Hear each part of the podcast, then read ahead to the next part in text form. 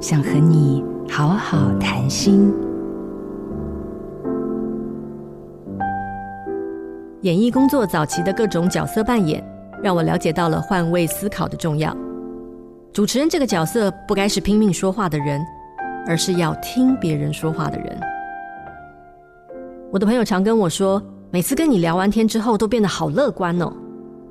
有段时间，朋友常来找我说：“宝仪啊，我们该聊聊了。我最近有些疑惑。”每次跟朋友聊天，我会尽量做到一件事：你会记得我的笑声。带给你的正面思考，以及记得我带给你的快乐。我会在谈话最后留下余韵，而这个余韵就是沟通的开放性。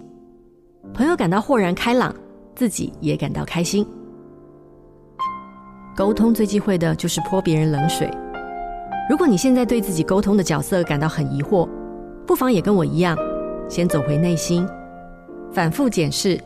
你也会懂得在沟通中找到一个属于你的绝佳位置。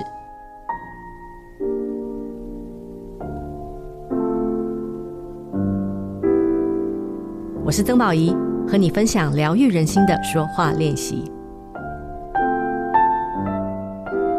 做自己的主人，找回你的心。